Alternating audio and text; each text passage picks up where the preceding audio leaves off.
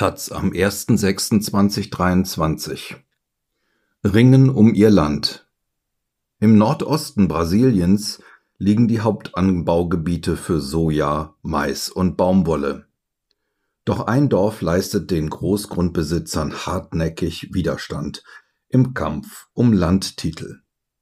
Haben die Bewohner Erfolg, könnte das Signalwirkung für das ganze Land haben. Aus Kakim Binhas, Knut Henkel. Text und Fotos.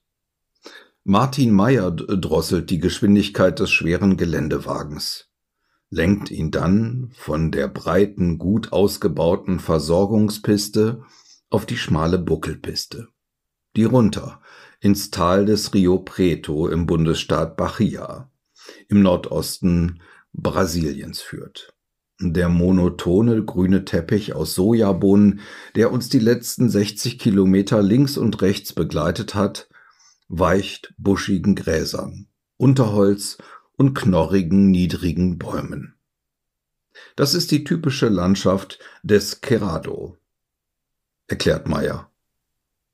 Diakon und Leiter der Entwicklungsagentur und steuert den Wagen schaukelnd über die von tiefen Erosionsrinnen durchzogene ockerbraune Piste.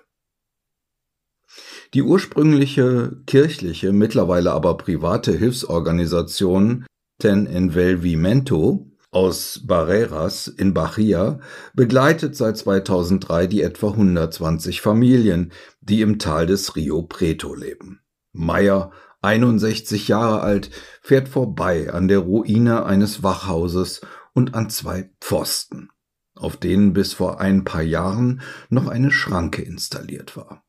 Hier kontrollierten bewaffnete Wachleute des Megafarms Estrondo über Jahre den Zugang und setzten die Menschen aus Kakimbinas und den sieben anderen Siedlungen im Tal des Rio Preto unter Druck, erklärt er.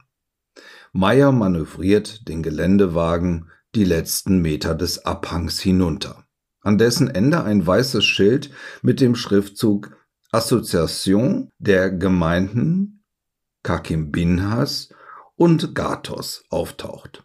Die Schilder haben wir gemeinsam mit den Guerreiceros gefertigt und aufgestellt.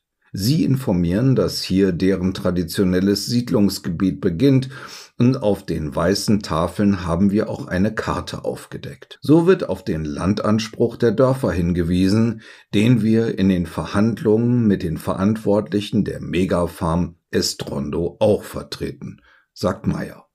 Gerasieros werden die viehhaltenden Kleinbauern genannt, die in Brasilien die Querados, ein Gebiet von Feuchtsavannen, nutzen und ihre Rinder von einem Weideplatz zum nächsten treiben das einzigartige Ökosystem im Herzen Brasiliens, Heimat von Jaguaren, Ameisenbären, Tapiren und etlichen seltenen Pflanzenarten, ist dank riesiger unterirdischer Südwasserspeicher Ursprung vieler Flüsse und erstreckt sich über fast zwei Millionen Quadratkilometer bis nach Paraguay hinein. Neben der Amazonasregion ist der Cerrado das zweite wichtige Ökosystem des Landes, deutlich weniger bekannt und noch gefährdeter als der Regenwald im Norden Brasiliens. Rund die Hälfte des Cerrado hat die Agrarindustrie bereits mit riesigen Soja, Baumwoll und Mais-Monokulturen überzogen. Es wird agroindustriell für den Weltmarkt produziert, vor allem an die EU und nach China exportiert, erklärt Meyer. Die Farm, die hier den Kleinbauern ihr traditionelles Landrecht streitig macht, sei ein Big Player, sagt er. Sie heißt mit ganzem Namen Condominio Carroera do Estrondo. Meyer lenkt den Wagen an ein paar Häusern, einer Scheune und zwei, drei Schuppen vorbei und macht vor vier nebeneinander stehenden einfachen Backsteinhäusern Halt. Kakim Binhas, sagt Abner Mares Costo und öffnet die Beifahrertür. Der Agraringenieur bildet gemeinsam mit Umweltingenieurin Amanda Santos Silva das Trio von Ten Involvimento. Einmal pro Woche ist jemand vor Ort, um die im Tal lebenden Familien bei Anbau, Wassermanagement, aber auch bei der Nutzung der ersten Solarpanels zu beraten. Natürlich ist der Konflikt mit Estrondo, wie die Farm in Kurzform genannt wird, immer ein Thema. So Agraringenieur Mares Costa. Die Guerreseros haben wie viele andere Siedlerinnen Nachkommen von Sklaven, aber auch viele Indigene nie Landtitel bekommen. Dabei leben sie seit mehr als 150 Jahren in der Region und nutzen den Cerrado, ohne ihn zu schädigen, meint der Agrarexperte. Extensive Viehzucht ist neben dem Anbau von Gemüse, Bohnen und etwas Mais auf wechselnden Feldern ihre Lebensgrundlage. Ihre hochbeinigen Cebus werden in der von Waldstreifen unterbrochenen Savanne von einem Weideplatz zum nächsten getrieben.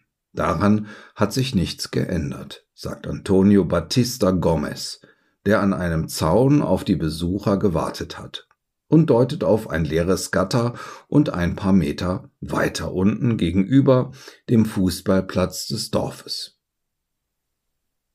Für uns funktioniert das seit Generationen, erklärt der rüstige Rentner, der in Kakimbinhas geboren ist, aber im benachbarten Gatos lebt. Früher hatte er in tagelangen Märschen oder auch zu Pferd die Rinder von Ort zu Ort getrieben. Der mittelgroße, knorrige Mann mit dem schmalen weißen Schnurrbart und der rechteckigen Metallbrille war lange Sprecher der Dorfgemeinschaft und hat den Konflikt mit der Megafarm Estrondo von Beginn an miterlebt. Alles dreht sich um das Land, auf dem wir leben. Sie haben ab 2002 versucht, uns zu vertreiben, haben Anspruch auf unser Land erhoben und sich irgendwie die Titel gesichert, klagt der 83-Jährige und reibt Daumen und Zeigefinger vielsagend aneinander.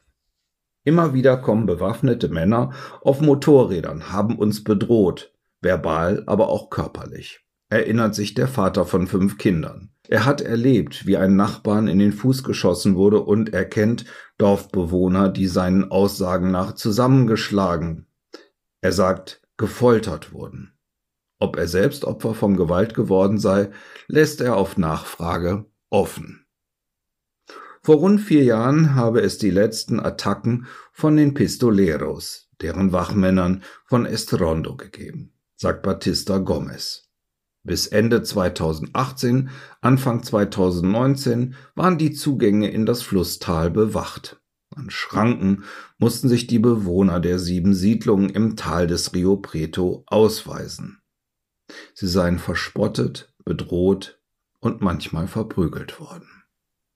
Damals trauten wir uns kaum die Häuser zu verlassen und das Vieh zum nächsten Weideplatz zu treiben. Niemand wusste, ob er oder sie lebendig wieder zurückkommen würde, erinnert sich Batista Gomez. Meyer der Diak sorgte damals gemeinsam mit seinem Team Ten Involvimento und der Umweltorganisation Greenpeace und WWF dafür, dass die Öffentlichkeit über die Geschehnisse am Rio Preto erfuhr. Die internationale Berichterstattung und Druck durch Greenpeace, insbesondere auf die Firmen Cargill und Bunge, die beiden großen Abnehmer für Soja, Baumwolle und Mais aus der Estrondo-Produktion, sorgten dafür, dass das Agrarunternehmen an den Verhandlungstisch zurückkehrte.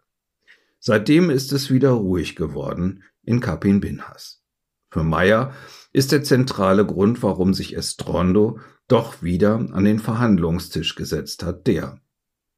Die Unternehmen hinter dem Agrargiganten sahen durch die negative öffentliche Aufmerksamkeit ihre Geschäftsinteressen gefährdet. In den vier folgenden Jahren wurde schließlich ein Kompromiss ausgehandelt, der den Kleinbauern nun Rechtssicherheit bringen soll. Am 12. Juli sollen wir endlich den Vertrag unterschreiben, der uns den Frieden zurückbringt. Dann erhalten wir unseren kollektiven Nutzungstitel, sagt Batista Gomez. Seine Zuversicht teilt auch Isaltina Guedes de la Silva Gomez, eine der Frauen, die derzeit die Geschicke der Dorfgemeinschaft lenken. Die 44-Jährige ist in einer der Nachbargemeinden geboren.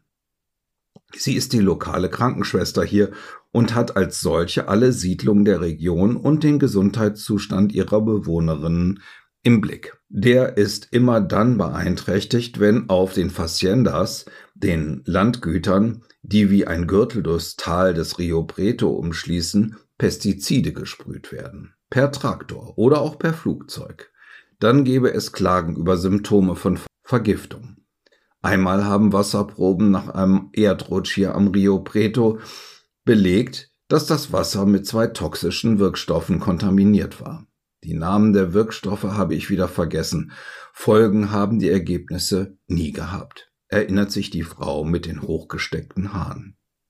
Gemeinsam mit ihrem Mann und den drei Kindern lebt sie von der Bedarfslandwirtschaft, treibt wie alle anderen auch ihre Rinder in einem Radius von rund einem Dutzend Kilometer von Weidefläche zu Weidefläche.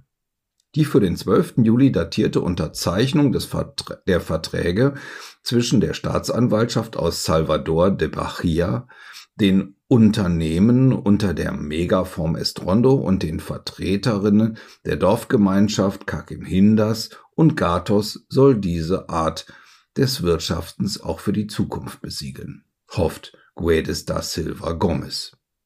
Vor dem Sojaboom war das Leben hier ruhig, die Menschen kannten keine Angst.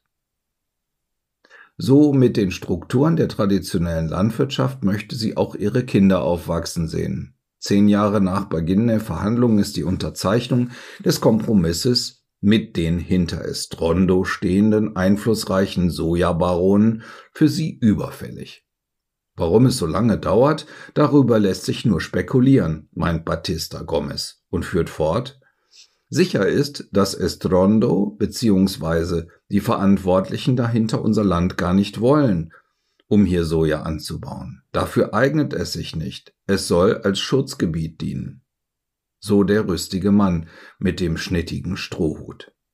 Das ergibt Sinn, denn laut dem brasilianischen Waldschutzgesetz müssen im Cerrado 20 Prozent der Fläche jeder Farm als Naturreservat ausgewiesen werden.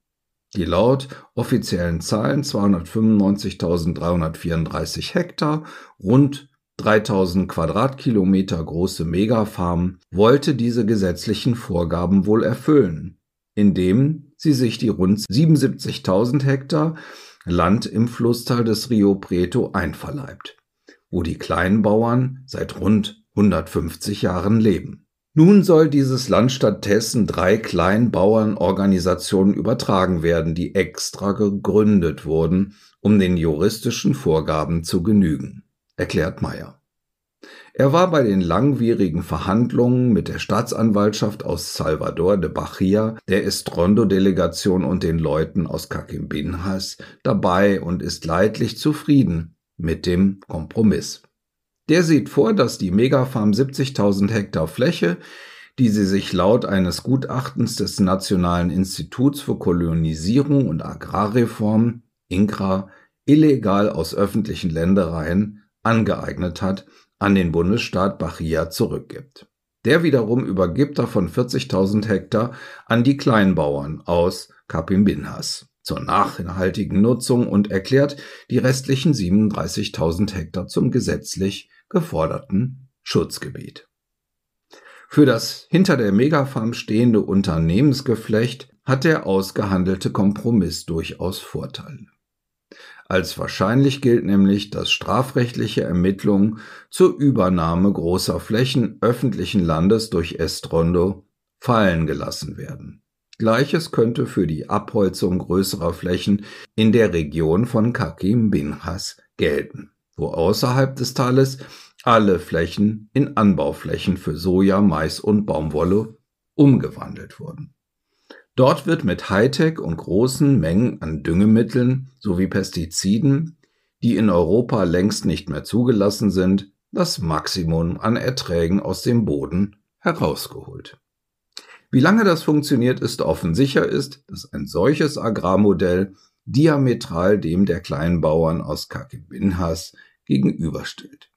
Die erhalten die Savanne des Cerrado und das sei, so Batista Gomez, auch im Interesse der Regierung von Präsident Lula da Silva, der seit Januar 2023 im Amt ist. Das sieht auch Amanda Santos Silva, die Umwelt- und Wasseringenieurin von Ten Envolvimento, so. Die neue Regierung hat sich zum Schutz des Amazonas und zu einer nachhaltigen Wirtschaftspolitik bekannt. Brasilien soll grüner werden, erklärt sie. Für die Afro-Brasilianerinnen gehört auch der Schutz des Cerrado dazu, dem der agroindustrielle Soja, Baumwoll und Maisanbau auf mittlere Sicht das Wasser abgräbt. Farmen wie Estrondo haben einen enormen Wasserbedarf. Der intensive großflächige Anbau verbraucht mehr, als die sinkenden Niederschläge hergeben. Laut Studien droht auf mittlere Sicht ein Verwüstungsprozess, sagt Santos Silva. Deshalb können das Abkommen, sollte es denn am 20. Juli unterzeichnet werden, Symbolcharakter entfalten, meint Meyer. Es könne Megafarmen wie Estrondo einem Dämpfer verpassen und der Auftrag dafür sein, den Cerrado zu schützen, hofft der Diakon. Allerdings ist er nicht sonderlich optimistisch, dass der Regierungswechsel die Dinge wirklich vorantreiben wird. Zum einen regiert die Arbeiterpartei Lula da Silvas schon lange in Bahia, ohne dass Farmen wie Estrondo sanktioniert wurden. Zum anderen braucht die Regierung die Arbeitsplätze in der agroindustriellen Landwirtschaft. Auf der Homepage des Agronegocio Estrondo wird indessen auf die positiven Ernteprognosen für Sojabohnen hingewiesen und darauf, dass das Unternehmen nicht nur 20 Prozent, sondern sogar 25 Prozent der Flächen unter Schutz gestellt habe. Darunter die Flächen rund um Kakimbinras. Warum das so sein soll, darauf erhält die Taz auf Anfrage von dem Unternehmen allerdings keine Antwort. Sicher ist hingegen, dass Estrondo das zugehandelte Abkommen am 12. Juli nicht unterzeichnen will. Den Grund hätten die Anwälte des Unternehmens weder den überraschten Gemeinden genannt, noch der Entwicklungsagentur Ten Envolvimento oder der Staatsanwaltschaft in Salvador de Bahia, so Meyer. Man brauche mehr Zeit, um die Situation zu bewerten, teilt Elian Mendonça, eine Sprecherin von Estrondo, in einem Schreiben an die Taz mit. Man arbeite derzeit an seinem Gegenvorschlag, um eine ausbalancierte und faire Transaktion durchzuführen. Warum der Kompromiss nicht mehr tragbar sein soll, ließ Mendonça offen. Immerhin kündigt das Unternehmen an, die von den Gemeinden genutzten Flächen nicht anzurühren. Meyer erwägt noch einmal eine internationale Kampagne wie 2018-19 ins Leben zu rufen, um auf die zweifelhaften Praktiken von Estrondo aufmerksam zu machen.